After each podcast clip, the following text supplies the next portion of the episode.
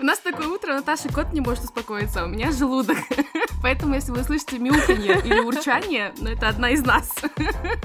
Лучше смеяться. Хотя не всем это заходит тоже. Но не думаю, что наш плач лучше, чем наш смех. Тиндере, в приложении для знакомств ты выставляешь фото машины, кажется, там что-то пошло не так. А по моим ощущениям, это 70%. 70% профилей в Тиндере кыргызском — это Да. фото машин. Слушай, ну хотя бы фото рыб чуть меньше, чем в Ну да. зарубежных Тиндерах. Потому что фото рыбы — это, кажется, хуже, чем фото машины.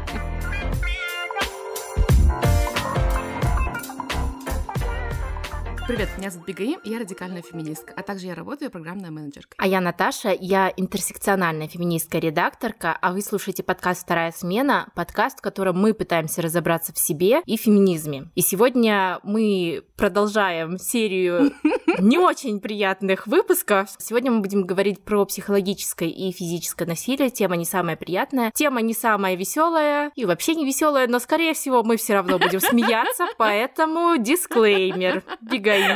Простите. У нас такое утро, Наташа кот не может успокоиться, а у меня желудок. Поэтому, если вы слышите мяуканье или урчание, ну, это одна из нас.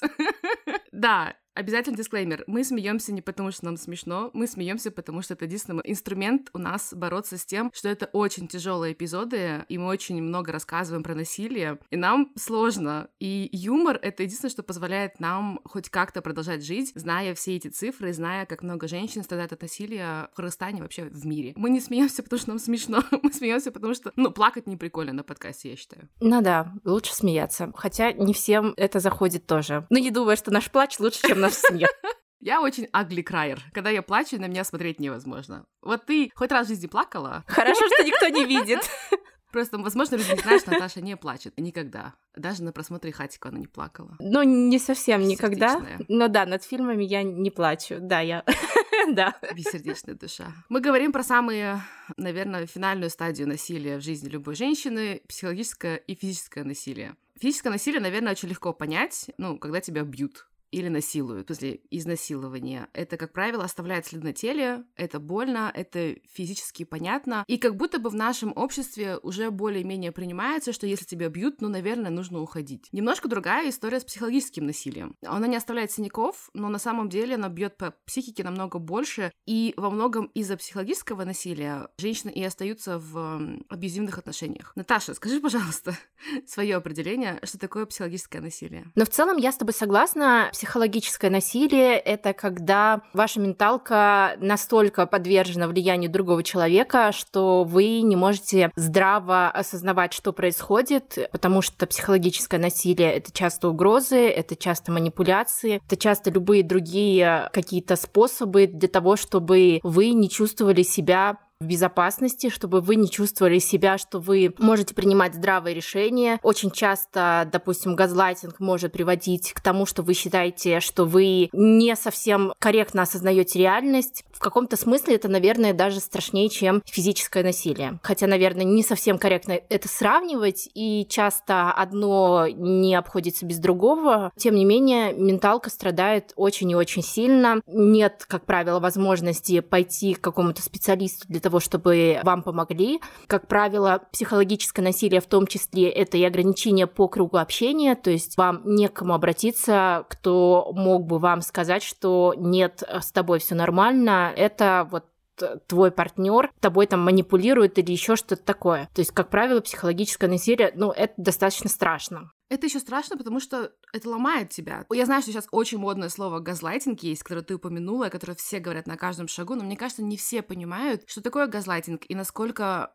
это опасная штука. У тебя есть какой-нибудь пример, например, чтобы тебя газлайтили? Ты можешь объяснить это слово? Такого яркого примера у меня в целом нет. Но, как правило, есть какие-то такие мелкие вещи, на которые мы, как правило, не очень обращаем внимание. Я вот сейчас, наверное, даже не смогу привести конкретный пример, потому что ну, мне достаточно сложно вспомнить. Газлайтинг в целом так работает, что это какие-то мелкие вещи, которые тебе кажется, что они происходили, вернее, ты помнишь, что они происходили, а другой человек тебя убеждает, что нет, ну нет, ну не было же такого. И ты начинаешь сомневаться в себе. Как правило, это вот такими идет очень маленькими шажками, то есть каких-то мелочей начинается, и, ну, как правило, если это продолжительный газлайтинг, он приводит к тому, что ты начинаешь сомневаться в том, что ты правильно помнишь, как это было, что, может быть, я что-то что-то перепутала, что, может быть, мой мозг меня обманывает или еще что-то такое. То есть газлайтинг, мне кажется, вот достаточно сложно привести какие-то примеры. Я не знаю, у тебя есть или нет, но мне вспомнить э, вот, ну, очень сложно. Потому что, может быть, потому что у меня не было какого-то большого кейса, когда это был прям очевидный газлайтинг или какой-то продолжительный газлайтинг, но были какие-то мелочи, но вспомнить их тоже достаточно сложно. Я согласна, что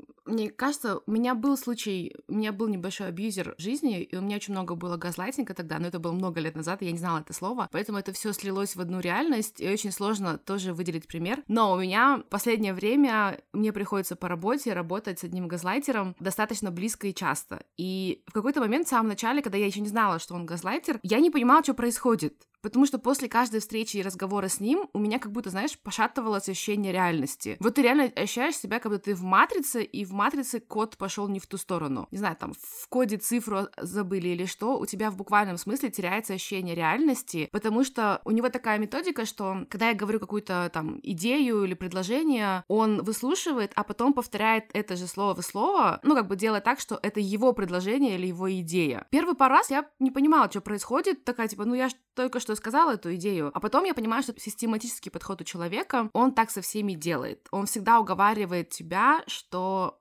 это он все это придумал. И после какого-то там раза я прям, мне реально прям было очень прям плохо, я была высосанная, я была без энергии, хотя было утро, и я просто поняла, что человек, он берет все мои идеи и по-другому представляет мне реальность, как будто бы это были не мои идеи. И это очень мелкая вещь, кажется, да, и такая очень, ну, на самом деле неприметная, но она расшатывает твою психику, страшно расшатывает. Большой яркий пример, к сожалению, газлайтинга у меня с мамой, как всегда. Некоторое время назад моя мама очень волнуется, что мне за 30 я не замужем, конечно же, и некоторое время назад мы смотрели новости про многоженство в Кыргызстане, что оно запрещено, и то, что, ну, все равно как бы запрещено, но у большинства наших там богатых мужчин, говорят, есть вторые жены. И мама мне говорит, Бегаим, кажется, пришло время тебе задуматься стать второй женой. И я до сих пор помню, как это, ну, это больно, это, это правда больно, когда тебе, ну, главный человек твоей жизни, твоя мать говорит, что тебе пора задуматься быть второй женой. Это больно, мне кажется, любой женщине услышать, но феминистки это больно вдвойне.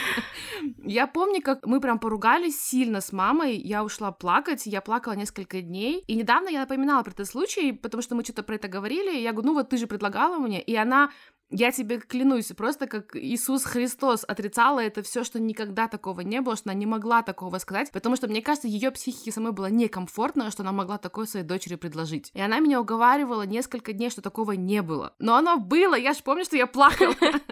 Сейчас немножко легче с мамой противостоять, но в целом, когда это творит твой близкий человек, ты начинаешь в себе сомневаться. Сомневаться в своих эмоциях и в своих воспоминаниях. А потом ты начинаешь сомневаться в твоей реальности. И вот тут твою психику реально пошатывает, у тебя начинается само ощущение, что, а может, я чуток с ума схожу, и ты перестаешь себе доверять. Это очень клевая техника, в которой человек получает контроль над тобой, и ты доверяешь больше ему, чем себе и своей психике. Это ужасный инструмент на самом деле. Да, согласна. И вот я бы хотела вернуться вот к твоему кейсу с коллегой, когда он берет твои идеи и представляет их как свои. Слушай, ну в целом же в обществе есть же вот такая штука, что типа того, что ты должна убедить мужчину, типа внедрить в его голову идею, чтобы он подумал, что это его идея, что он это сам придумал. И это же в целом очень одобряется одобряет сообщество. Я не знаю, насколько это можно считать газлайтингом, наверное, это не совсем газлайтинг, это какая-то манипуляция, но тем не менее, в целом та идея, что мы должны делать все, чтобы мужчина чувствовал себя вот таким большим, и что он такой молодец и сам придумал, хотя на самом деле это было там с подачи женщины, но это же в целом вот какая-то такая очень традиционная идея того, как должна строиться семья или любые какие-то отношения мужчины и женщины, что типа ты женщина, ты должна быть хитрее, ты должна немножко манипулировать и делать так, чтобы он подумал, что он это сам придумал, хотя это придумала ты. Это есть сто процентов, но если бы это не был коллега, с которым мне нужно работать по работе, если бы это был мой партнер, то партнер пошел бы вслед за русским военным кораблем,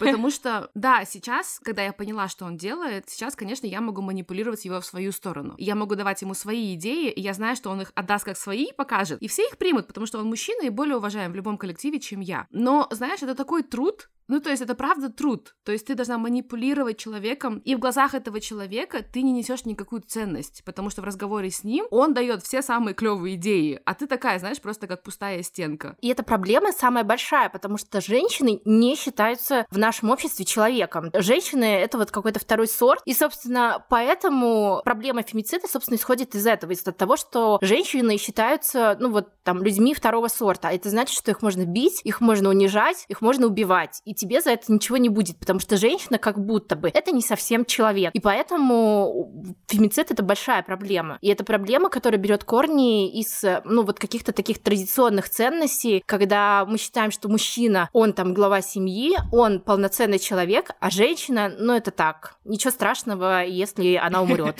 Хорошее место для рекламы книги «Второй пол» о том, что мы второй пол. Я бы пошла дальше, я бы сказала, что вот эта вот объективация в нашем обществе, что женщины — это объекты, а не субъекты. Это и есть та проблема. Ну, то есть в головах мужчин мы даже не второй пол, в головах мужчин мы какая-то вещь, на которую ты имеешь полное право, и ты можешь сломать эту вещь, если хочешь, ты можешь бить эту вещь, ты можешь подвергать ее насилию психологическому, потому что это твоя вещь, ты можешь делать с ней все, что хочешь, будь ты отцом или мужем этой вещи. Это объективация, которая в рекламе начинается, мне кажется, у нас, что мы просто, знаешь, как нас сравнивают с машинами, юзанными или новыми, или там, не знаю, замками нас сравнивают. Мы всего лишь вещь. И чтобы мужчина понял, кто мы такие, ему нужно, чтобы нас сравнили с машиной, которую, кажется, он любит и ценит чуть больше, чем женщину свою. Слушай, ну по Тиндеру, мне кажется, так и есть. У некоторых, мне кажется, судя по Тиндеру, так и есть. Ну, когда ты выставляешь в Тиндере, в приложении для знакомств, ты выставляешь фото машины, кажется, там что-то пошло не так. А по моим ощущениям, это 70%. 70% профилей в Тиндере кыргызском — это да. фото машин.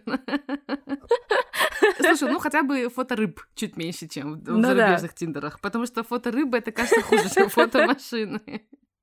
Это кошмарно, конечно. Очень сложно доказать психологическое насилие, потому что, опять-таки, синяками, да, я не скажу, что это намного лучше физическое насилие, но синяками ты хотя бы можешь это показать. Когда у тебя и так расшатана психика, потому что на тебя оказывали психологическое насилие, у тебя очень расшатана психика. И мне кажется, это было ярко видно в кейсе Эмбер Хёрд против Джонни Деппа, когда у одного была явно расшатана психика, у одной, а у другого была очень хорошая компания очень дорогих адвокатов. И на фоне расшатанной психики, конечно, он казался суперадекватным. И это, кстати, я читала статью статью, это очень-очень частый прием, когда мужчины доводят до истерики женщину, а потом, когда приезжает полиция, они показывают им нестабильную женщину и говорят, ну видите, она истерит, какое насилие, она просто истеричка. И это замечательный прием, который замечательно сработал в этом кейсе Хёрд против Деппа, и это то, что работает всегда. Мужчина доводит вас до истерики насилием, а потом в глазах системы он кажется адекватным, а вы кажетесь нет. Потому что в кейсе вот с моим коллегой в какой-то момент я реально начала терять берега. В какой-то момент вот реально я не знаю, как это объяснить, если ты не подвергаешься этому, но твоя реальность как будто бы искажается. Я реально стала немножечко достаточно, ну, как бы истеричкой в плане, что мне что-то говорят, а я очень неадекватно на это реагирую. Но я неадекватно реагировала, потому что я была под психологическим давлением от человека, с которым мне приходится работать каждый день. Я потом уже собралась, я потом уже поняла, и да, как мне приходится как женщине быть мудрой, манипулировать, давать ему те идеи, которые выгодны мне, то есть дерьмо собачье, которое не пришлось бы мне делать, если бы я была мужиком и была бы равна ему коллегой. Но, как ты сказала, мои идеи в обществе не воспринимаются воспринимается, потому что они исходят от меня, к сожалению. Частый инструмент, что мужчина насильник, и жена у него истеричка. И люди не слушают людей, у которых происходит истерия, потому что в нашем обществе истеричка — это такое слово, которое бросается налево-направо, когда женщина испытывает любую эмоцию, а нам в целом не разрешено испытывать эмоции. Но когда мы испытываем какую-то эмоцию и показываем какую-то, возможно, для другого глаза неадекватную реакцию на что-то, да, конечно, мы в глазах общества кажемся истеричками, и мужчине всегда будут доверять больше. Никто не идет в корень проблемы, проблемы, что мужчина доводит женщин до истерии, до такого состояния неэмоциональной стабильности. Ты просто нестабильный, и ты, ты теряешь берега, ты не понимаешь, что происходит. Конечно, очень легко контролировать себя в этот момент, и очень легко показывать миру, что ты истеричка, и тебе вообще повезло, что у тебя мужик есть, который терпит тебя. И это большая проблема, и я считаю, что то, что Хёрд проиграла это дело, это ну, большой проигрыш в целом для феминизма всего мира, потому что это ну, вот такой очень громкий прецедент, когда якобы женщина манипулировала фактами и обвинила якобы невиновного мужчину. Это большая проблема, потому что, мне кажется, все другие кейсы будут тоже рассматривать сквозь призму вот этого дела. И в целом и до этого же была такая риторика, а что если там женщины будут просто так обвинять мужчин, э, использовать это в своих целях и обвинять мужчин в насилии, в харасменте и так далее. И вот этот кейс — это вот большой проигрыш для всего феминизма, но это будет, ну, вот каким-то аргументом для всех тех, кто за какие-то патриархальные ценности, что, ну вот, смотрите, вот есть же кейс вот такой вот громкий, что она там вот этим манипулировала, хотела отобрать у него все деньги, обвиняла его без каких-то доказательств в насилии и так далее. Вот теперь, если придет феминизм, вот так вот бедные мужчины будут страдать. Это супер плохо, ужасно. И это проблема с психологическим насилием, потому что доказать его очень сложно, доказать его практически невозможно. Ну, то есть проводить какую-то судебную экспертизу, психологическую, психиатрическую экспертизу, если честно, я не уверена, что у нас это могут делать адекватно, что у нас это могут делать в контексте, ну, какого-то домашнего насилия и какого-то психологического насилия продолжительного. Я, если честно, очень и очень сомневаюсь в компетентности того, что это правда у нас может быть и что суд это засчитает. Нет, никогда. Нет, я не думаю, что когда-либо при нашей с тобой жизни будут такие вещи учитывать. У нас как бы синяки не учитывают. Да, и это проблема. Ты можешь женщине шины на шею повесить, тебя отпустят через 15 суток, и то потому, что люди были против. Так бы тебя вообще не арестовали бы. Нет, на систему надеяться невозможно, и поэтому насилие так распространено. Если говорить про цифры, то по данным МВД в 2021 году было зарегистрировано 10 151 случай домашнего насилия. Это огромная цифра, она растет с каждым годом. Это примерно 20 27 случаев в день. То есть примерно каждый час как минимум одна женщина доходит до милиции и просит завести дело на ее абьюзера. Доходит одна. Ну, скорее всего, те, кто не дошли, их намного-намного больше, потому что у нас все еще есть стигма вокруг насилия в нашей системе. По данным МВД, пострадавшим выдали 9338 временных охранных ордеров. Из них 8 тысяч с лишним выдали женщинам, что показывает, что на самом деле главные акторы насилия это, конечно же, мужчины. И еще наши хорошие друзья и подруги провели пару лет назад м, хорошее исследование по фемициду в Кыргызстане. Пару год назад это было всего. И узнали, что за последние 10 лет в Кыргызстане было зарегистрировано 762 убийства женщин. О том, сколько не зарегистрировали, непонятно. Сори, мне кажется, вот здесь вот нужно пояснить, что такое фемицид, потому что до этого я тоже это упоминала, но мне кажется, не все понимают, что это такое, поэтому давай немножко поясним. Давай. Фемицид произошло от слова убийство и женщины.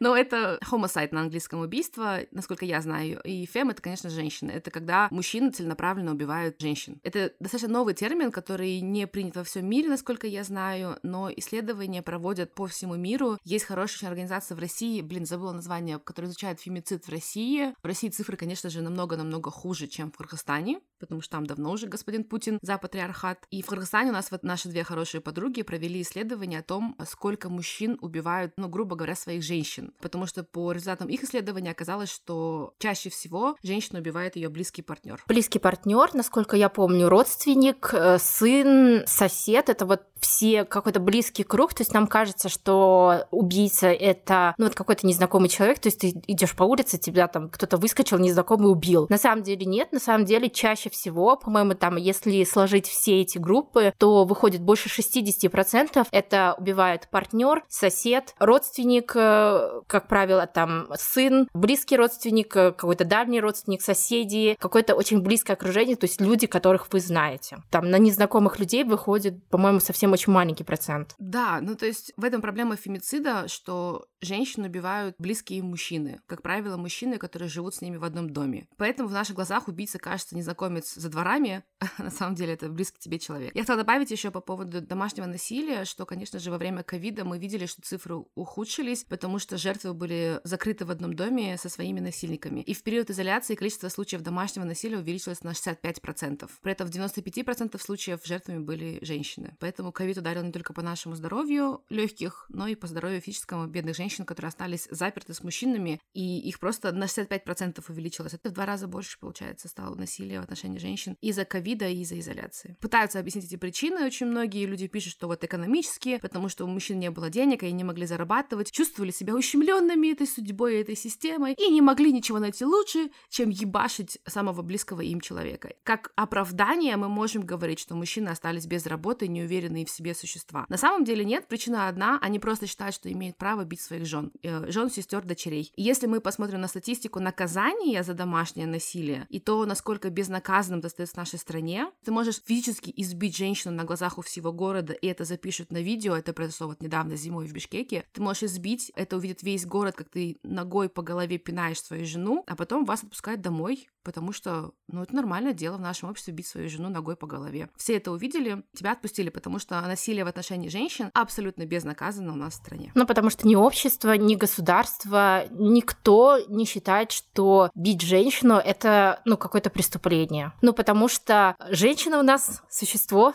второго сорта, поэтому ничего страшного, если кто-то ее бьет ногами по голове, ничего страшного, если она умрет. Поэтому, ну вот возвращаясь к теме фемицида, я думаю, стоит пояснить, что фемицид это не просто любое убийство женщины. То есть не всегда убийство женщины равно фемицид. То есть фемицид это именно направленное действие на почве ненависти именно к женщинам. То есть убийство, которое происходит из э, основания того, что женщина это существо второго сорта, это фемицид. Убийство, которое происходит на почве ненависти женщин, что все женщины вот такие вот суки нехорошие стервы, поэтому их можно убивать, это тоже фемицид. Когда просто женщина шла, ее ограбили и там убили по ходу дела, то вот Наверное, вот это не совсем фемицид, хотя вот здесь вот я не совсем уверена. Я помню во время презентации этого исследования девочки говорили, исследовательницы, что фемициду по статистике обычно перед ним происходит домашнее насилие. Ну, то есть, как правило, муж жену избивает много-много раз, их там вызывает милицию, выписывают охранный ордер, если выписывают, потом она забирает свое заявление, мужика отпускают, и так происходит несколько раз циклично, что потом в конце концов приводит к фемициду. По миру обычно происходит так. Проблема МВД Кыргызстана они не хранят такие данные, и они не проводят такой параллели, просто потому что во главе нашего МВД и в целом все работники МВД — это мужчины, которые, я, я так думаю, тоже считают, что бить женщин нормально. Нет таких данных, как домашнее насилие приводит к фемициду. Хотя, если посмотреть вглубь, и если поднять имена, я уверена, что связь прямая. И уверена, что эти женщины сначала избивали, а потом просто в конце убили. Потому что это как машина. Ты можешь пнуть свою машину, потому что это твоя вещь. И общество такое, ну, он, его машина пускай бьет. Вот. И то, мне кажется, если он будет бить машину, больше будет возмущения в обществе, скорее да, всего. и при этом, ну, вот выше вероятность, что никто не будет пинать свою машину. Но вероятность того, что там мужчина пнет свою женщину, очень даже велика. А вот то, что он пнет свою машину, ну вот очень маловероятно. Мужчина, как правило, очень любит свои машины. Больше, чем женщины. у них какие-то интимные отношения с их да. машинами. И я вообще не хотела бы касаться этой темы, честно говоря, потому что я не понимаю ее. Не знаю, у меня была машина, ну, машина-машина, ну, помогала передвигаться, спасибо ей за это. Окей, что-то я не вывожу, Наташа, давай с кем-то поговорим. Давай с Машей поговорим об этом. Маш, привет. Привет. Привет. Привет. Мы сегодня говорим про психологическое и физическое насилие, и мы хотим начать с того вообще, как человеку принять и осознать тот факт, что он находится в отношениях с абьюзером, чтобы начать что-то менять. Как принять и осознать? Часто у женщин, которые находятся в отношениях с абьюзером и в отношении женщин совершается физическое насилие, у них вырабатывается синдром, называется синдром избиваемой женщины. Ленора Окер, исследовательница, она очень много говорила как раз-таки о цикле насилия, о том, что происходит с жертвой, о психологии жертвы. И вот как раз-таки она предложила этот термин, да, синдром избиваемой женщины. Женщина, этот синдром включает в себя там несколько да, тезисов. Первое – это синдром, когда женщина начинает, симптом, да, включенный в синдром, когда женщина начинает верить, что в произошедшем насилии виновата она, что вся ответственность лежит на ней. Я не так ему ответила. Я не вовремя приготовила ужин. Я сделала что-то не так. Я действительно как-то не так посмотрела там на мимо проходящего мужчину. Могла бы и не посмотреть. Женщина верит, что насилие, которое с ней совершают, она его как-то спровоцировала. Я не тем тоном ему сказала, я не так э, ему подала ужин. То есть э, вариантов много, да, за что может быть она наказана по мнению насилия насильник, потому что насильник, он же перекладывает на нее ответственность, да, я тебя побил, что вот э, ты там что-то не так сделала. Второе, это женщина теряет способность возлагать ответственность на насильника. Ну, давайте даже не просто женщина, а вообще тот, кто подвергался насилию. Он э, теряет вот эту возможность критично смотреть на ситуацию и возлагать ответственность на того, кто совершил насилие. И поэтому хочется прям сказать всем нашим слушателям, что в насилии всегда виноват тот и несет за это ответственность, кто его совершает. Даже если рассмотрим вариант, ты не успел приготовить, не успела приготовить ужин, сделала что-то не так, это не причина, чтобы совершать физическое насилие в отношении тебя. Очень важно, чтобы все услышали, что если вы находитесь в отношениях с э, физическим абьюзером, который совершает систематически физическое насилие над вами, вы не виноваты. Проблема в том, что насилие живет в насильнике. Он это делает, потому что он по-другому не может и не умеет. Но проблема не в том, что вы что-то сделали не так. Поэтому здесь очень важно жертве помогать критично смотреть на эту ситуацию и все-таки не немножко, а множко снимать с себя ответственность и возлагать на того, кто действительно несет эту ответственность и кто действительно виноват в совершенном насилии. Потом а, женщина боится за свою жизнь и за жизнь своих детей. То есть очень страшно. Ну окей, буду я возлагать. Ну окей, я понимаю. Но что я могу с этим делать? Мне действительно очень страшно, потому что я нахожусь систематически в отношениях избиваемой, да, систематически меня он избивает. Я живу с абьюзером, у меня нет защиты. Окей, я понимаю, да, что со мной происходит. Я понимаю, что это не так. Но мне дико страшно что-то с этим делать. Мне страшно предпринимать попытки защищать себя, потому что когда я начну предпринимать предпринимать эти попытки, насильник будет еще более агрессивен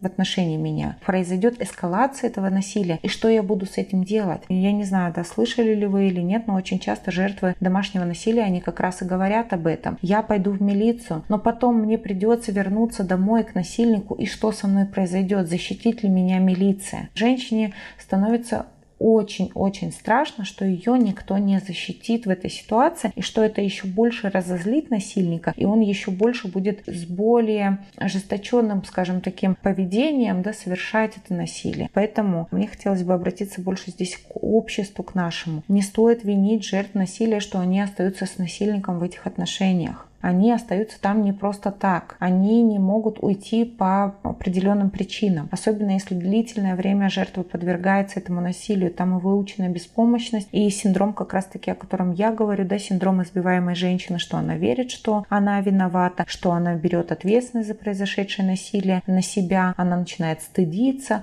того, что вот я какая-то не такая, я плохая, если я попала в эту ситуацию, со мной что-то не так, я недостаточно хорошая жена, потому что была бы я достаточно хорошая хорошая жена, там меня бы не били. Это, конечно, все иррациональные убеждения, это все заблуждение, но тем не менее представьте себе, в какой реальности психологической живет этот человек, который подвергается этому насилию. Потом есть реальный страх за свою жизнь есть реальная угроза жизни. И это самое из э, тяжело переживаемых травм, когда человек попадает в ситуацию, где такая экзистенциальная угроза возникает угроза жизни, а угроза жизни, когда ты знаешь, что этот насильник может избить твоих детей, если ты что-то делаешь не так по его мнению, когда он, например, переносит эту агрессию на твоих детей, тебе просто страшно, ты сама защитить их не можешь, и тебе приходится как-то координировать свое поведение, чтобы просто не эскалировать это насилие. Это очень тяжело психологически. Пожалуйста, постарайтесь не обвинять жертву насилия в том, что она продолжает находиться в этой ситуации и не предпринимает каких-то кардинальных действий. При этом давайте не будем все-таки опять опускать какой-то социальный фактор, есть ли у женщины помощь, э, есть ли у женщины поддержка, есть ли у женщины куда идти, зависима ли она экономически или независима. Поэтому ну, эти упреки, они только поощряют насилие, они поддерживают это насилие, они усугубляют положение женщин. Я прошу всех, кто нас слушает, осознать это и перестать. В нашем обществе это очень распространено, то есть вот это ошибочное заблуждение, да, такое мышление, когда, ну, она сама такая сякая, что она с ним живет. Давайте все-таки откажемся от этого, пожалуйста пожалуйста, по возможности будем это делать меньше. Я понимаю, что люди, скорее всего, злятся от своего бессилия, им нужно кого-то обвинить. Но если вы понимаете, что вы злитесь от бессилия, что не можете кого-то спасти из тяжелой ситуации, постарайтесь винить в этой ситуации того, кто в ней виноват. А это обычно насильник. Четвертый да, компонент этого синдрома избиваемой женщины – это у женщины развивается иррациональная вера во всемогуществе насильника его никто не сможет посадить, его никто не сможет остановить. Нет, скажем, такой противовеса, да, какой-то силы, которая могла бы на него повлиять. Жертва верит, что она беспомощна, а он всемогущий, что никто не сможет его наказать или заставить измениться, или защитить ее саму. Она настолько уже там подавлена психологически, там такая травма, да, что жертва может даже говорить такие вещи, что нет, вы что, не смейте ему ничего говорить, не смейте приходить уходить, да, вы все равно ничего не сделаете, он убьет вас всех. Например, часто бывает такое, когда жертва подвергается насилию, и когда родные и близкие узнают об этом, они хотят помочь, они хотят вытащить, они хотят прийти, она начинает отговаривать их. Нет, пожалуйста, не приходите, он убьет мою семью, моих родных и так далее, мне очень страшно, он убьет детей, и кажется, что я в таком положении, в котором нет выхода в котором я не спасусь потому что он очень сильный, он очень влиятельный, а я очень слабая и беспомощная. И здесь только действительно оказывать, во-первых, реальную помощь жертве, и, во-вторых, да, реальную защиту. Мне кажется, здесь вопрос у нас все-таки к нашей правовой системе, да, что у нас недостаточно хорошо. Но это уже, конечно, не моя компетенция, это мое сугубо личное такое субъективное мнение, что у нас недостаточно хорошо все-таки защищаются права женщин, особенно тех, кто подвергается насилию. И очень ужасно, наверное, то, что женщина, когда обращается за помощью в милицию, она может услышать ответ, что милые бронятся, только тешатся. Это убеждение в виде такой пословицы, поговорки, да, передающейся из поколения в поколение. Нет, нифига, да, то есть давайте не будем думать, что когда милые бронятся, это какая-то потеха. Особенно если вопрос о насилии. Это не потеха. Если, возможно, нас э, будут слушать с вами наши прекрасные, замечательные милиционеры, пожалуйста, постарайтесь принимать этого внимания, да, что если женщина обращается к вам за помощью, она действительно нуждается в защите. И что это не то, что рассосется само по себе. То есть вот такой вот синдром, который состоит из четырех компонентов. И если прям поосознавать и хотя бы на секундочку включить эмпатию, погрузиться и представить себя в положении женщины, которая подвергается насилию многие годы, очень тяжело выбраться. Очень тяжело без посторонней помощи выбраться. Давайте не будем винить наших жертв и стараться как-то развивать программу помощи и социального одобрения, обращения за этой помощью и реальной помощью. Ну, то есть, наверное, это самое важное. Вот к слову о том, как уходить из таких отношений. Вот есть какой-то план, как с минимальными потерями начать выход из этих отношений?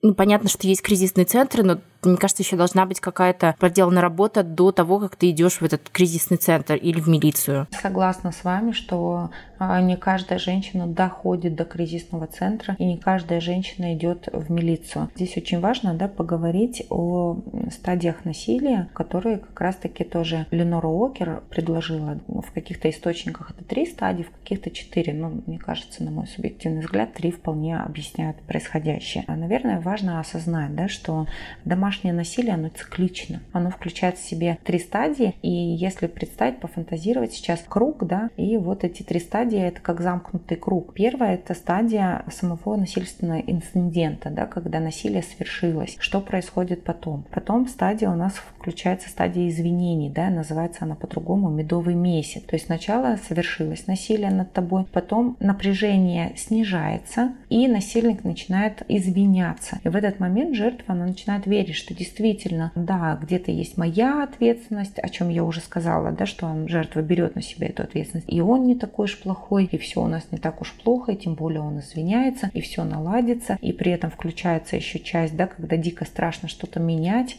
включается часть, что да, мне некомфортно здесь, но в психологии это называется зона комфорта, да, когда хотя бы понятно, мне некомфортно, когда меня бьют, но мне хотя бы понятно, как жизнь здесь устроена. А уходить очень страшно, потому что непонятно куда, непонятно как, непонятно, что будет, а тут еще и насильник извиняется, и, наверное, все наладится. Жертве очень хочется в это верить, и жертве очень хочется думать, что действительно это какой-то вот один эпизод. После этого он все осознал, и он поменяется, он изменится. Но третья стадия, она называется стадия нарастания напряжения. После стадии извинений, стадии медового месяца наступает стадия нарастания напряжения, которая заканчивается всегда насильственным инцидентом. То есть напряжение в отношениях начинает нарастать, нарастать, нарастать ровно до того момента, пока этот насильственный инцидент не совершится. Если вы находитесь в этих насильственных отношениях, очень важно понять, что это циклично и что если насилие над вами совершается со стороны вашего партнера, оно будет повторяться.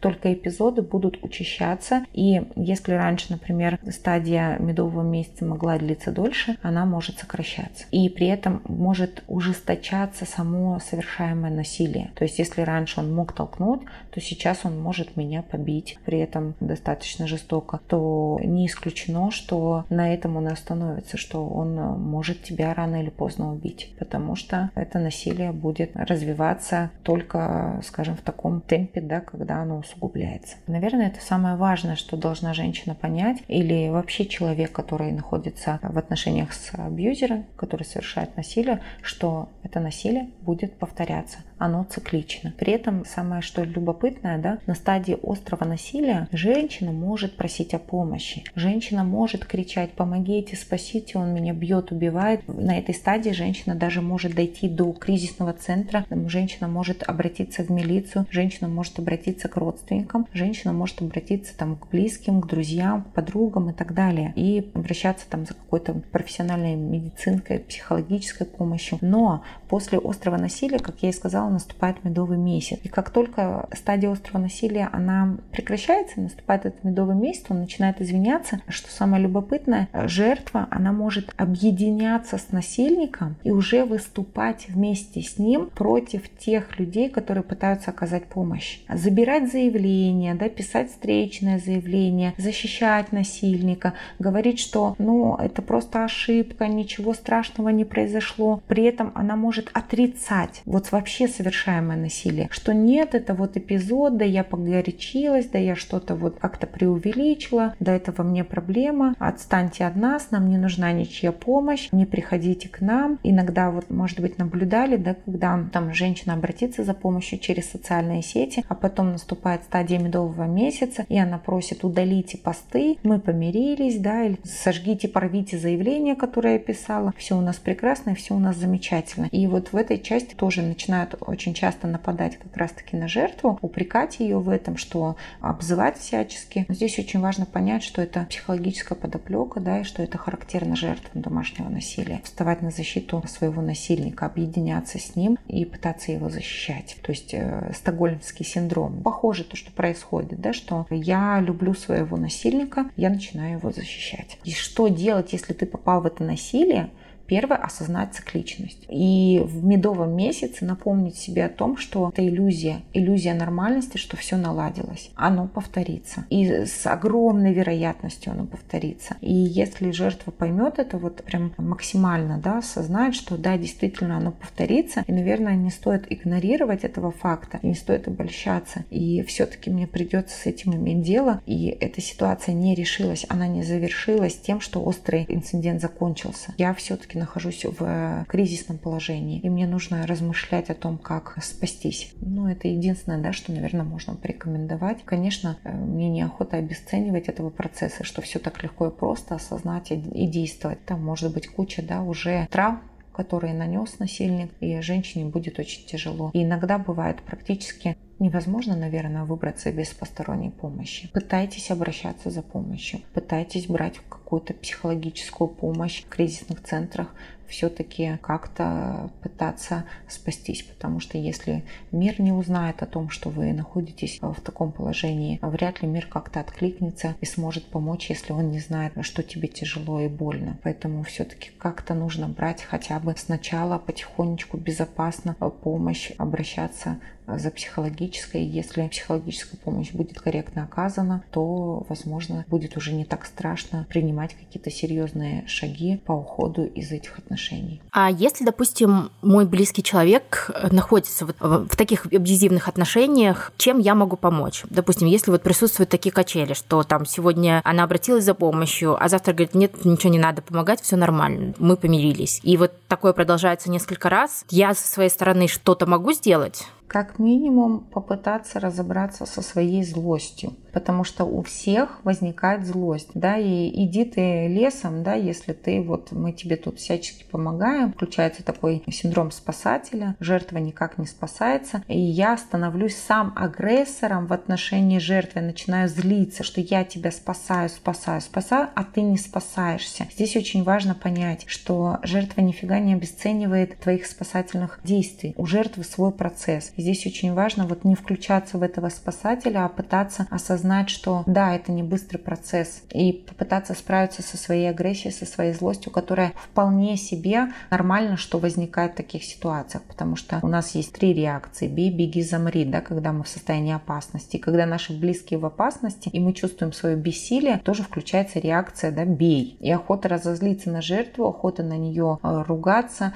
охота ее оставить в этой ситуации, бросить. Но здесь себе нужно помочь, да, самому тоже получать поддержку, чтобы давать ее в адекватном формате жертве. Жертву не стоит обвинять в том, что она находится в этих отношениях, и что она не принимает помощь, и что она может даже защищать насильника. Что же делать? Главное не попасть в этот треугольник, да, где есть жертва, где есть тиран, где есть спасатель. Главное попытаться осознанно к этому ко всему подходить. Что да, мне нужно ей помочь, если я хочу помочь, если я могу помочь. Что я могу делать? Я могу поддерживать ее. Я могу каждый раз говорить, что нет твоей вины в том, что происходит. Я могу говорить, что понимаешь ли ты, милая, что это повторится, что скорее всего всего это произойдет вновь. Я все равно буду рядом. Я буду тебя поддерживать. Я буду с тобой э, столько, сколько тебе это понадобится, когда ты будешь готова уйти. При этом я не за то, чтобы быть жертвой в ее процессе. Если жертва не пишет заявление, это не значит, что этого не может сделать никто. Этого не значит, что этого, это не значит, что это не должен делать кто-то, да. Если вы видите, что женщины, дети подвергаются насилию и что, например, за стенкой в многоквартирном доме, да, раздаются крики, человеке, и вы с такой позиции, да, моя хата с краю, она сейчас поорет, завтра они помирятся и так далее. Нет, нужно реагировать на это насилие, такой гражданской активной позиции, но я не обвиняю тех, кто не реагирует, возможно, там свой процесс поднимается, там становится страшно, люди могут пугаться, люди могут не знать, как себя вести, но если у вас все-таки есть эти ресурсы, помогите жертве обратиться, получить своевременно да, медицинскую помощь.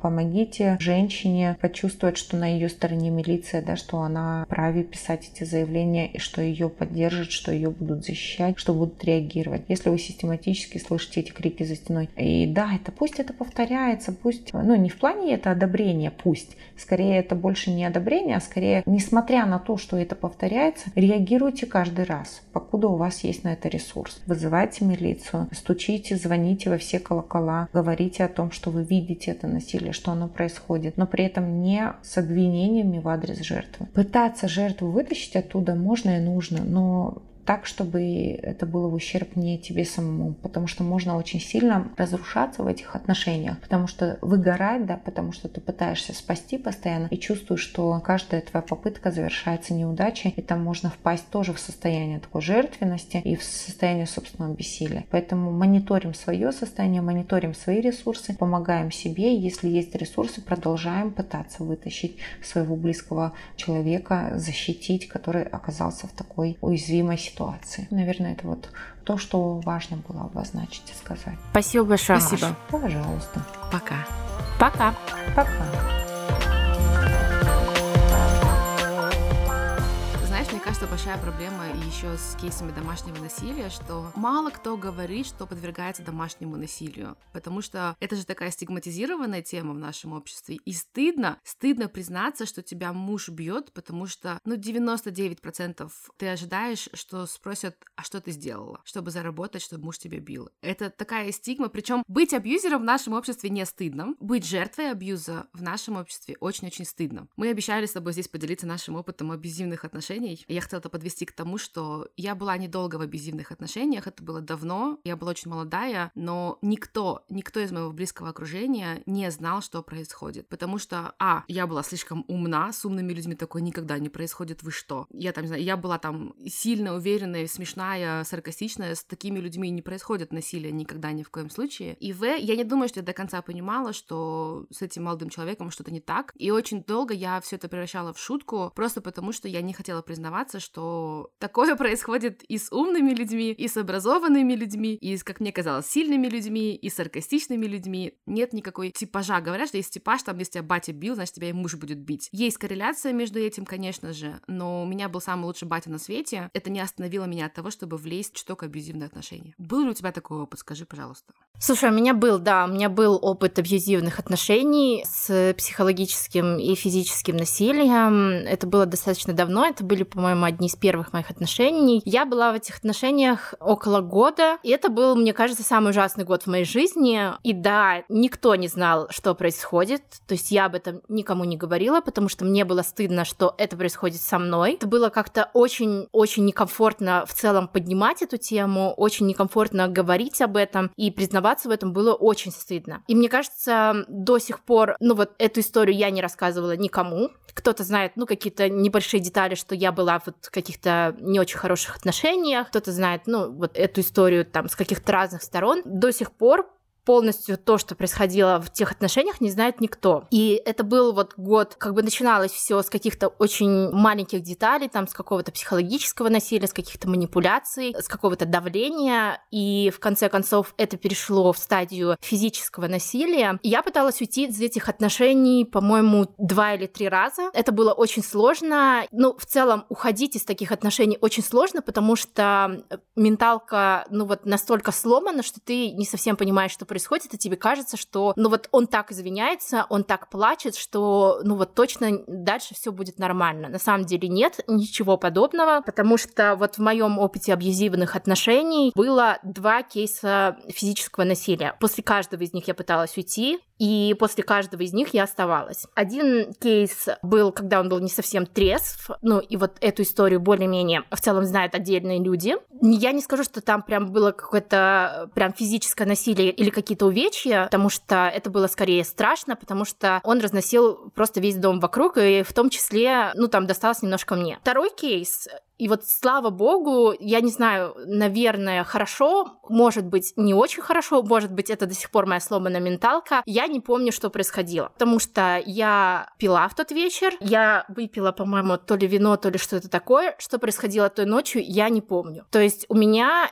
этот эпизод вообще стерся из памяти, я его не помню абсолютно, то есть прошло столько лет, за столько лет я его не вспомнила вообще никаких деталей. Но на утро я проснулась с синяками на лице, и, ну, и в целом, ну, в общем, это было ужасная, ужасный кейс. И вот про этот кейс я не говорила никому. В целом никто не знает, что происходило. Никто не знает, кто это был. Но синяки у меня сходили еще недели две с лица. Это был ужасный кейс. По-моему, даже после этого я осталась в этих отношениях. Я смогла уйти только через какое-то время. Это было очень и очень сложно, потому что это настолько, ну, как правило, абьюзеры настолько манипулятивные люди, которые слезами, уговорами очень искренне извиняются, очень искренне просят прощения, там чуть ли не встают на колени, и ты этому правда веришь. Ну, то есть, вот я не знаю, как это работает, правда, в этой ситуации, но ты этому правда веришь, и ты остаешься, и тебе кажется, что больше такого не будет, что он правда исправится. Хотя на самом деле нет. Ну, вот в моих отношениях это были вот два кейса. Два кейса, когда он вел себя достаточно агрессивно. После этого через какое-то время мне удалось выйти из этих отношений. И слава богу, слава богу, что у меня это получилось, потому что я не знаю, что было бы дальше. Отношения были ужасные, и после этого я вот очень долго отходила, очень долго, вот какой-то очень долгий период я пыталась восстановиться, потому что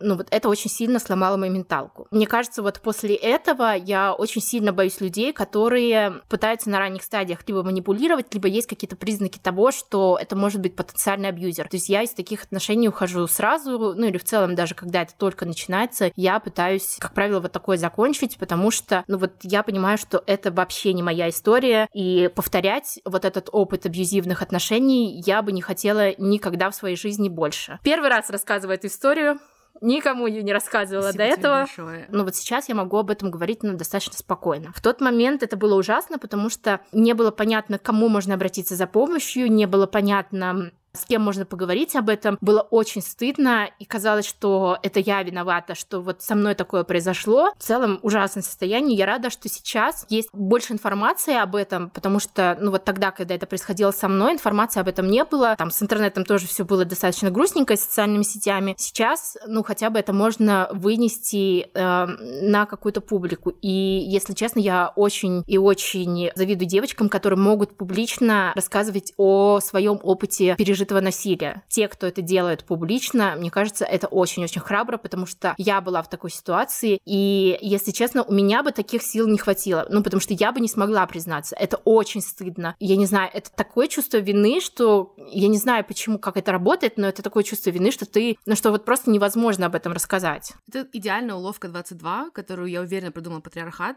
что быть жертвой очень стыдно. В таких кейсах, потому что закон не защищает тебя, в таких кейсах только публичность тебя может защитить публично называть имена и публично рассказывать свою историю, это единственный инструмент, который есть у женщин. Общество, медиа и мужчины научили нас, что надо стесняться быть жертвой, что нужно прям, тебе стыдно быть жертвой, ты никогда никому не расскажешь, потому что жертва это же вот, ну, само слово жертва достаточно стигматизировано, и многие в журналистике пытаются избегать это слова и говорить просто человек, переживший насилие, потому что там меньше стигмы. Нас уговорили, что жертва это что-то такое безвольная куколка, которая дала разрешение творить над собой насилие. Поэтому ни одна из нас не хочет хочешь признаваться, что была жертвой. Я хотела сказать краски про вот Red Flags, потому что я была в абьюзивных отношениях без физического насилия, но я так думаю, что, учитывая дальнейшие события, там вполне был близок шаг к этому, о том, что у них в целом очень-очень похожее поведение. А, еще хотела добавить, по статистике, женщина уходит из абьюзивных отношений 8 раз. Поэтому твоя ситуация достаточно стандартная для абьюзивных отношений. Женщина уходит около 8 раз, потому что психика расшатанная, она возвращается. И плюс женщина в большей всего опасности от насильника и абьюзера, когда от него уходит.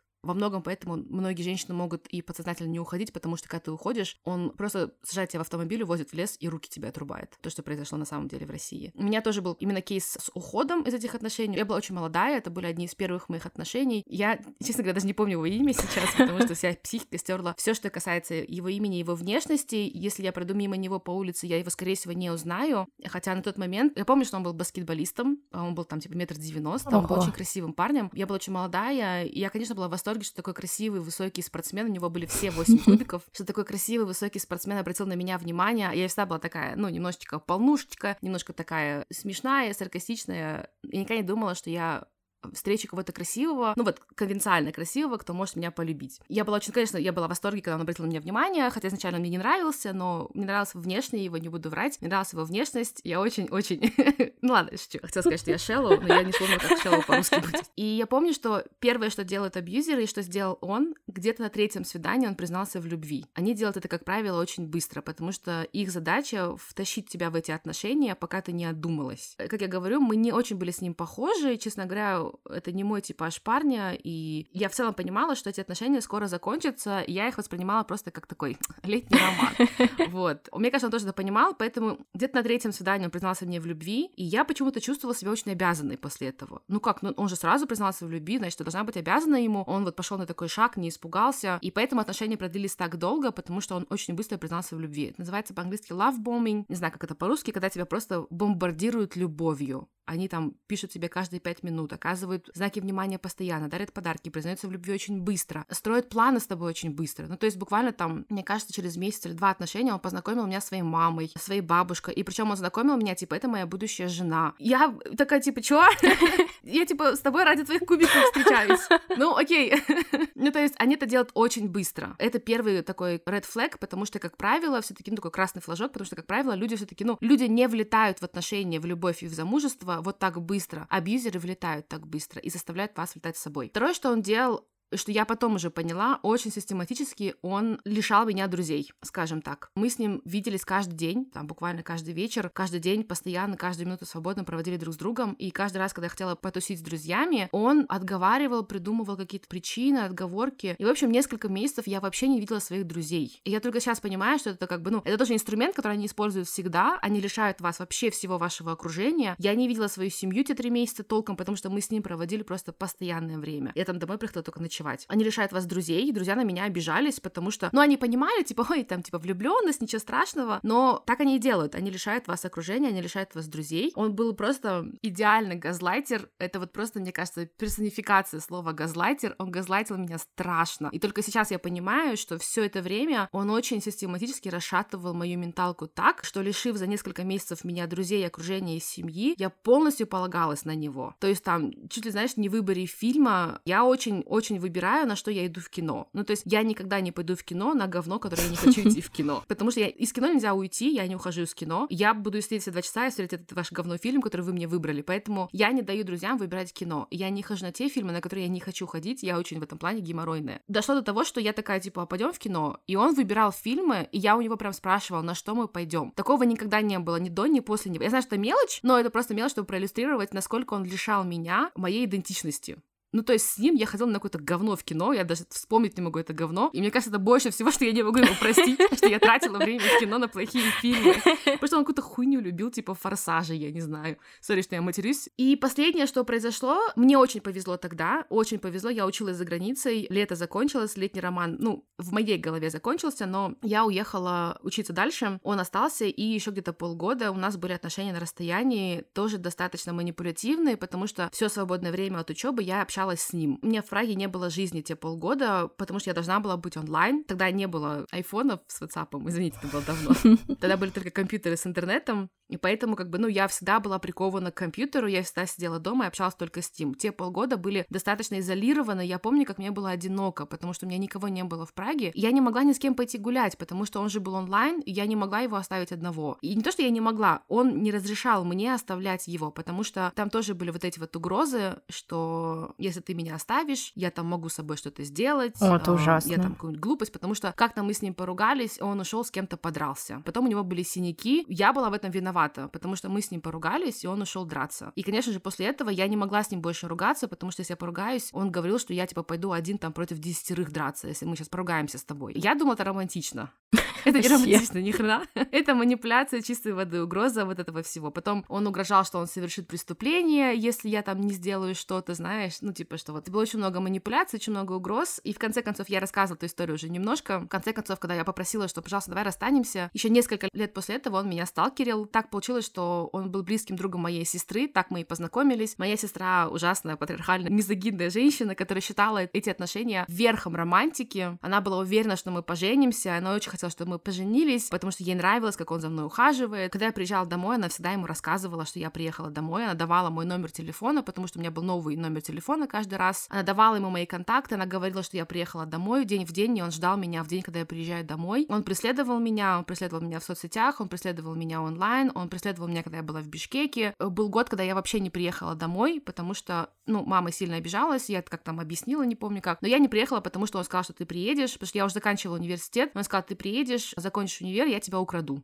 Ужас ну, Алла, хочу, типа, я украду тебя замуж. Это был год, когда я закончила универ, я не приехала домой, потому что я просто не хотела, чтобы меня... Потому что он такой, типа, ну вот, получи, типа, свой бакалавр, и потом, типа, я тебя украду. Я поэтому не вернулась после бакалавра, осталась на магистратуре. Во многом, ну, во-первых, я хотела, конечно, магистратуру, но во-вторых, просто потому что я боялась, что в туалет он меня украдет. Вот. Я не могла от него скрыться, потому что моя сестра давала ему все мои данные. Я как не пыталась ей объяснить, что, типа, не делай этого, пожалуйста, мне страшно. Она говорила, ой, мы еще на вашей свадьбе, типа, погуляем. Слово в слово, слова милиционера, когда украли Айзаду. Потом, слава богу, что-то произошло, он кого-то встретил, и через пару лет настал меня в покое. Я не знаю, что произошло, я вообще ни в коем случае даже не хочу знать, я хочу забыть это как страшный сон, потому что очень стыдно, что ты попадаешь, как, как ты говоришь, очень стыдно признаться, что ты была в этих отношениях, очень стыдно признаться, что так долго. Самое обидное, что он был не семи пядей во лбу, это главная причина, почему у нас не было бы с ним отношений, потому что я очень люблю умных мужчин, он был не самый умный мужчина, но он был гениальный манипулятор и абьюзер. И очень стыдно признаваться, что ты попала в манипуляцию и абьюз, ну, казалось бы, не самому острому карандашу в коробке. А я ж такая умная, я ж такая типа образованная, но я не могу быть жертвой абьюза. И это вот уловка 22, которую создал патриархат, когда тебе стыдно признаться, что тебя преследуют. Ему не стыдно было признаваться, что он меня преследует. Моя сестра это знала. Я не знаю, знали ли его друзья, но в целом тенденции такие были, что, наверное, они знали, что он немножко не алё. Но ему не было стыдно признаваться, что он меня сталкерит. Мне было стыдно признаться даже маме. Моя мама до сих пор не знает эту историю, потому что, как я ей скажу, мам, твоя дочь дает мой номер телефона сталкеру. Ну, блин, ну как бы я и маме не хотела делать больно, рассказывать такое про свою сестру. И я тоже эту историю никому не рассказывала. Ну, как бы, потому что тебе стыдно. И в целом такое поведение, оно же очень романтизируется, что ты такой молодец, что ты такой такой романтик, совершаешь вот такие поступки ради нее, ради любви, вот это все. Такая херня, это все. Мне кажется, мне кажется, подсознательно я не признавалась матери, потому что я боялась, что она скажет, радуйся, что тебя так сильно любят. Да. 50 50% шанс, что она мне так сказала. Поэтому мне кажется, чтобы не убить образ матери в своей голове, как я убила образ своей сестры в своей голове, я просто ей не рассказала. Я сама, как большая девочка, это все пережила. Чувак, слава богу, нашел кого-то другого, мы с ним расстались, я больше никогда его не видела, эту тему больше никогда не поднимала. Вот. И я надеюсь, что этим эпизодом я эту тему закрою и больше никогда не буду поднимать ее. Все, давай закончим. Давай вот на этом и закончим. Про мам мы поговорим в другом эпизоде. Ну, это вот я потом уже читала очень много про абьюз, очень много про токсичных партнеров, и вот это вот все признаки у них одинаковые. Да где-то вот лавбоминг, оставлять тебя одной, лишать тебя там, знаешь, информационных каналов. Они говорят, да зачем ты новость читаешь, я тебе все это расскажу, там, не знаю, лишать тебя родных и близких. Это все одинаковое поведение абьюзеров. В интернете есть прям памятки, как ведут себя абьюзеры на ранних стадиях отношений. Я очень советую вам поискать, потому что они как будто по одной книжке учились. И мне, серьезно, мне кажется, на в школе проводили отдельные классы для абьюзеров, потому что они все в целом работают по одной памятке. Если вы ее посмотрите, вы поймете, потому что у меня были уже после этого тиндер мэчи, которые, знаешь, там сразу на третьем свидании один сказал, типа, вот, я тебя люблю, мы поженимся, О, и я просто собрала вещи и ушла. Потому что нет, я на третьем свидании, я даже фамилию твою не знаю.